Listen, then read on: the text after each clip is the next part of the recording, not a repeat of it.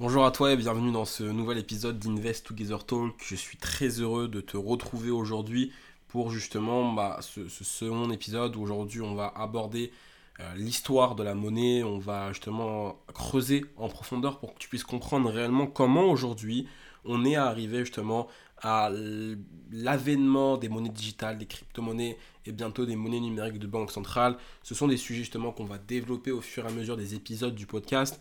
Mais aujourd'hui, tâchons de retracer justement l'histoire de la monnaie, de sa création jusqu'à son utilisation euh, au Moyen Âge et jusqu'à justement aujourd'hui l'utilisation qu'on en fait dans la vie de tous les jours. Euh, prenez de quoi noter, mettez des écouteurs si vous le souhaitez, installez-vous et euh, détendez-vous justement pour cet épisode qui va durer plusieurs minutes où nous allons retracer justement l'histoire de la monnaie. Ce qu'il faut savoir, c'est que l'histoire de la monnaie, c'est très long et très complexe, mais aujourd'hui, on va essayer concrètement de résumer voilà, un, résumer d'une façon générale les événements clés qui ont conduit à l'apparition des monnaies telles que nous les connaissons aujourd'hui. Dans un premier temps, on va aborder justement les toutes premières formes de monnaie qui ont été utilisées justement il y a, il y maintenant de ça plusieurs milliers d'années. Les premières formes de monnaie ont euh, commencé justement à, émerger il y a environ 5000 ans. Euh, donc si je fais bien le calcul, moins 3000 avant Jésus-Christ, lorsque les premières civilisations ont commencé à échanger des biens et des services. Avant l'invention de la monnaie telle que nous la connaissons aujourd'hui, les gens utilisaient des objets de valeur tels que des coquillages, des perles ou encore des métaux précieux pour effectuer des échanges. Ces échanges étaient appelés monnaie naturelle car ils étaient rares et difficiles à obtenir, ce qui les rendait précieux. Ils étaient utilisés comme moyen d'échange car ils étaient facilement transportables et pouvaient être échangés contre d'autres biens et services. Avec le temps, certaines monnaies naturelles ont acquis une valeur symbolique, en plus de leur valeur intrinsèque. La valeur intrinsèque, c'est la valeur naturelle qu'on porte justement un actif. D'accord? Ça, c'est un terme sur lequel on va pas mal revenir, notamment quand on va parler de crypto-monnaie et de matières premières également, notamment pour l'or. Si vous voulez, les coquillages, par exemple, et les perles étaient souvent utilisés comme monnaie dans les sociétés côtières où ils étaient abondants, tandis que voilà, les métaux précieux tels que l'or ou encore l'argent étaient utilisés dans les sociétés intérieures où ils étaient de plus en plus rares. Avec l'invention de la monnaie métallique, quelques années après, enfin même quelques milliers d'années après, ces premières formes de monnaie, donc les monnaies, euh, voilà, les, monnaies naturelles, comme vous l'avez compris, ont progressivement disparu, bien que certaines monnaies naturelles aujourd'hui continuent d'être utilisées dans certaines parties du monde aujourd'hui. On parle voilà de, de, parties qui sont totalement exclues de la civilisation actuelle. Vous savez, il y a aujourd'hui sur la planète des civilisations, des peuples qui ne connaissent pas justement euh, les, grandes villes, l'industrialisation, qui sont encore dans... C'est pas un cliché, hein, mais qui sont encore dans la savane, euh, qui sont encore dans la forêt et qui justement voilà vivent vraiment totalement exclus de la société, qui ne connaissent pas du tout l'informatique, toutes ces choses-là, c'est parce que voilà ils, ne sont pas euh, intégrés dans la société, ils sont restés vraiment reculés dans des coins reculés de la planète. Et eux encore utilisent ces types de monnaie-là. Donc ça c'est voilà la première forme de monnaie qu'on a eue il y a environ 5000 ans. Vers 600 ans avant Jésus-Christ, donc 600 ans avant Jésus-Christ, les, civilisations antiques ont commencé à, frapper des pièces en métal telles que l'argent, le bronze ou encore l'or pour les, les valeurs les plus importantes. Ces pièces étaient utilisées comme monnaie et étaient acceptées par les commerçants comme paiement pour les biens et services. La création de monnaie métallique a été une étape importante dans l'histoire de la monnaie car elle a permis en fait de standardiser les échanges et de faciliter le commerce. Les pièces étaient frappées avec des symboles et des inscriptions qui indiquaient leur valeur et leur origine, ce qui les rendait facilement reconnaissables et acceptables comme moyen de paiement. Ce qu'il faut comprendre avant de pouvoir continuer, c'est qu'aujourd'hui l'économie, et ça on y reviendra plus longuement dans un épisode dédié, mais l'économie fonctionne sous un système de confiance. 600 ans avant Jésus-Christ, les gens faisaient confiance justement à des pièces métalliques pour pouvoir échanger des biens et des services. La confiance est, je pense, le pilier principal et majeur dans une économie, parce que sans confiance, bah, l'économie tombe.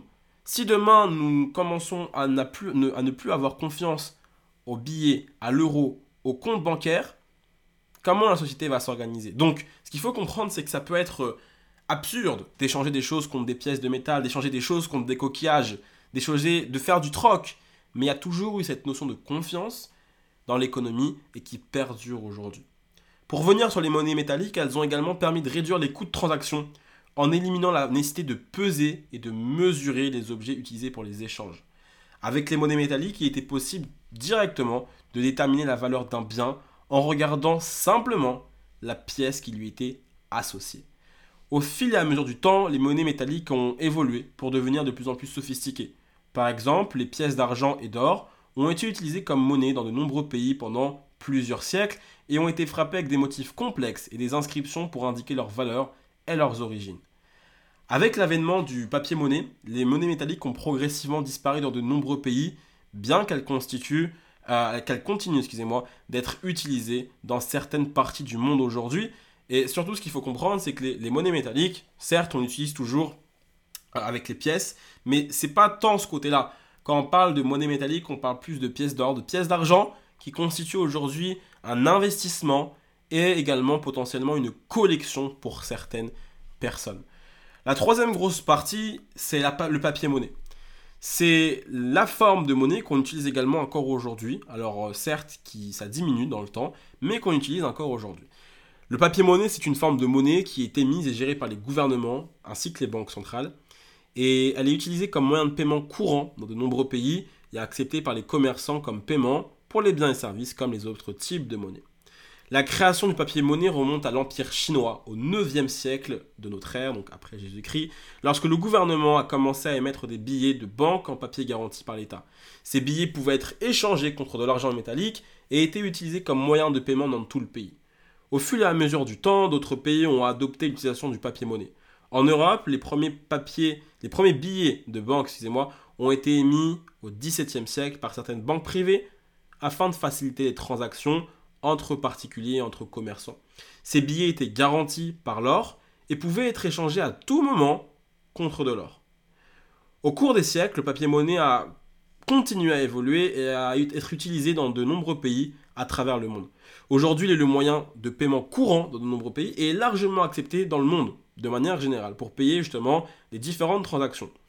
Bien que le papier-monnaie soit encore largement utilisé aujourd'hui, il a été concurrencé depuis les années 1960-1970 par les monnaies électroniques et les crypto-monnaies depuis 2010. Tout ça a vu le jour justement avec l'avènement, l'adoption de l'informatique et de l'Internet. Aujourd'hui, ce qu'il faut comprendre, c'est que voilà, on utilise toujours les billets, mais on a plus en plus tendance à utiliser une carte bancaire ou dans le temps maintenant à payer en crypto-monnaie. On reviendra là-dessus, sur justement les monnaies électroniques afin de clôturer cet épisode, mais J'aimerais revenir sur quelque chose qui est super important, qui a été dit au milieu justement de, ce, euh, de cette partie sur le papier monnaie, c'est l'or. L'or, c'est quelque chose qui est super important parce que ça a constitué, et la plupart des personnes, je pense, qui écouteront ce podcast n'ont pas connu parce que ça remonte à de nombreuses années, mais il y avait un système monétaire à l'époque qui s'appelait justement l'étalon, l'étalon or. Les talons or, en fait, c'était un système monétaire qui a été utilisé dans de nombreux pays pendant de nombreux siècles. Selon ce système, la valeur de la monnaie d'un pays est liée à la quantité d'or qu'elle peut acheter. Cela signifie que si la valeur de l'or augmente, la valeur de, la monnaie du pays en question augmente également, et inversement si ça descend. Le système de l'étalon or a été adopté pour la première fois en Grande-Bretagne au XVIIIe siècle et a été rapidement adopté par d'autres pays, notamment les États-Unis.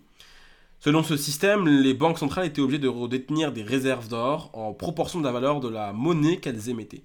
Ainsi, une banque centrale émettait de la monnaie euh, et elle, justement, devrait, elle devait également détenir une certaine quantité d'or dans leur stock pour garantir la valeur de la monnaie qu'elle émettait et qu'elle transmettait à la population.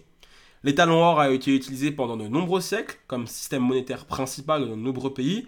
Cependant, il a été abandonné par la plupart des pays au cours du XXe siècle notamment justement par les États-Unis et après ça a découlé sur pas mal d'autres pays, car il s'est avéré difficile à maintenir en raison de l'augmentation de la demande pour l'or et la croissance de l'économie mondiale.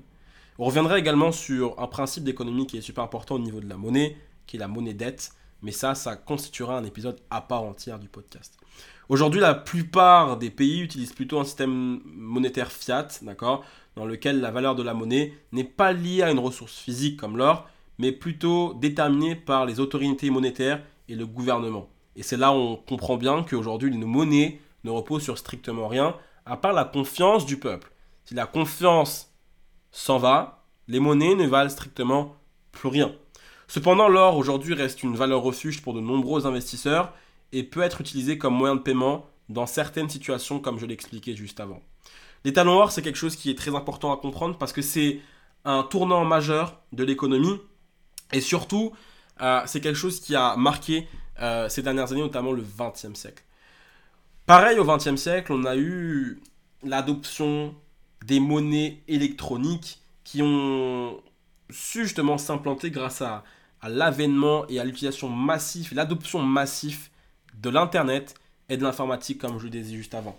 Concrètement, les monnaies électroniques, ce sont des monnaies virtuelles qui sont émises et gérées par les banques et les gouvernements, et elles sont voilà, également utilisées comme moyen de paiement pour les transactions physiques ou en ligne.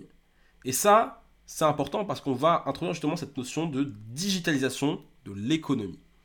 Les monnaies électroniques sont stockées dans des comptes en ligne et peuvent être transférées facilement d'un compte à un autre via le réseau Internet. Elles sont sécurisées grâce à l'utilisation de codes d'accès et de protocoles de chiffrement pour empêcher les fraudes et les vols de monnaie ainsi que les piratages de comptes bancaires.